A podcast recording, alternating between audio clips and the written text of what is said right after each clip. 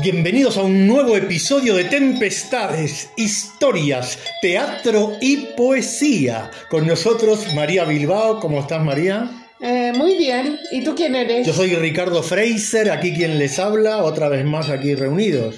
Bueno, pues dices eh, nuevo episodio, pero quiero decir algo que este es, hemos hecho mm, con este 23 episodios y es el último. O sea, hemos querido, debido a que todo volvió a la normalidad y hay mucho trabajo, raras veces podemos sentarnos a hablar. Es verdad.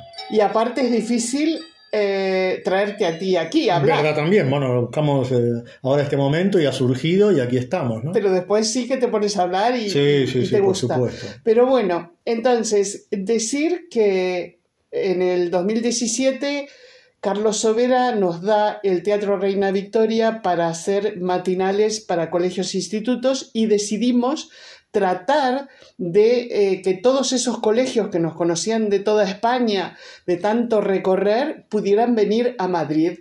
Entonces, bueno, hicimos un programa, Descubre el Quijote en Madrid, donde hacías Quijote R2D2 y El Caballero de la Triste Figura, y eh, poder concentrarlos aquí, porque nosotros llevamos ya 34 Una años. obra escrita y dirigida por María Bilbao, que es una genialidad, ¿eh? Vale, y entonces, claro, eh, centrarnos en Madrid y dejar de viajar tanto, porque ya son Sí, muchos, sí, muchos claro, años claro. de carretera y manta. Y entonces, ¿qué pasó? Que 2017 generamos un movimiento interesante, 2018, 2019, parte del 2020, pero vino la pandemia. Así es. Y entonces, bueno, ah, pues contar, por ejemplo, que un, recuerdo una de las veces de las giras más duras fue que empezamos un lunes en Burela, Galicia, y terminamos en Almería, en Carboneras, pasando por Salamanca, Extremadura eh, y Sevilla. Sí. Y todos esos recorridos cansan mucho, aunque nos encanta eh, estar frente a los jóvenes y poderles dar esto que hacemos nosotros. Entonces, bueno, vino la pandemia y ahora recién en 2021 volvemos a recuperar ese movimiento de traer los centros a Madrid. Así es.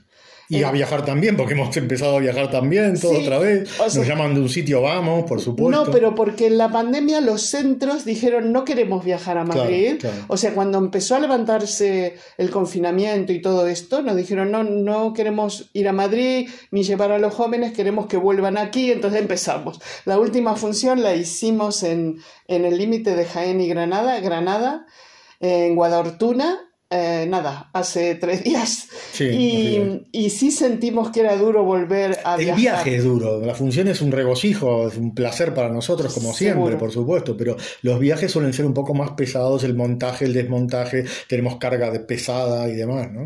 Sí, entonces bueno, pues estar eh, en Madrid pues nos da la posibilidad de descansar un poco Así más es, y es. seguir haciendo esta actividad que hacemos desde hace tantos años.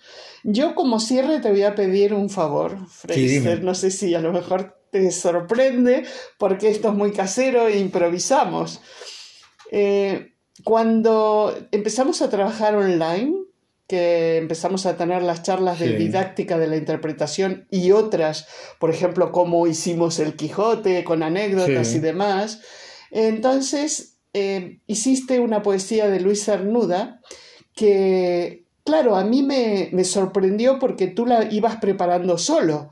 Sí. Y en un momento determinado eh, tuvimos que hacer online, yo estaba presente y a mí me impactó cómo lo hiciste, pedirte que para cierre de estos episodios y de todo lo que hemos estado contando de tempestades, pudieras hacerla. Ah, por supuesto, sí, la, la- que, la que hice en su momento fue Si el hombre pudiera decir lo que ama, porque Cernuda no le puso un título a la Ah, poesía, ¿no? no tiene un título, no tiene un nombre, se llama así porque es lo primero que, que está escrito en la poesía y así quedó. Y una- aparte que es una poesía surrealista que marca un golpe muy fuerte en una época terrible, porque Cernuda era un genio, ¿eh?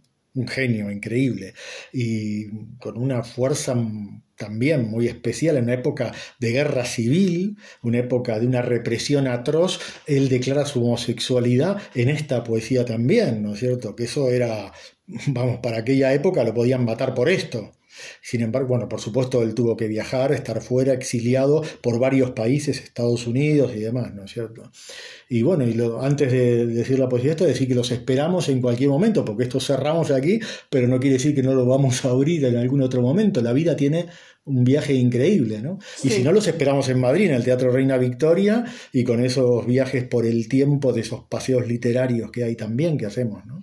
Muy bien, entonces si el hombre pudiera decir lo que ama de Luis Cernuda. Si el hombre pudiera decir lo que ama, si el hombre pudiera levantar su amor por el cielo como una nube en la luz, sí, como muros que se derrumban para saludar la verdad erguida en medio, pudiera derrumbar su cuerpo, dejando solo la verdad de su amor, la verdad de sí mismo, que no se llama gloria, fortuna o ambición, sino amor o deseo. Yo sería aquel que imaginaba, aquel que con su lengua, sus ojos, sus manos proclama ante los hombres la verdad ignorada, la verdad de su amor verdadero. Libertad no conozco, sino la libertad de estar preso en alguien, cuyo nombre no puedo oír sin escalofrío alguien por quien me olvido de esta existencia mezquina, por quien el día y la noche son para mí lo que quiera, y mi cuerpo y espíritu flotan en su cuerpo y espíritu como leños perdidos que el mar anega o levanta libremente, con la libertad del amor la única libertad que me exalta, la única libertad porque muero. Tú justificas mi existencia. Si no te conozco, no he vivido. Si muero sin conocerte, no muero, porque no he vivido. Wow. Hasta siempre, amigos. Un abrazo. Hasta siempre. Hasta siempre.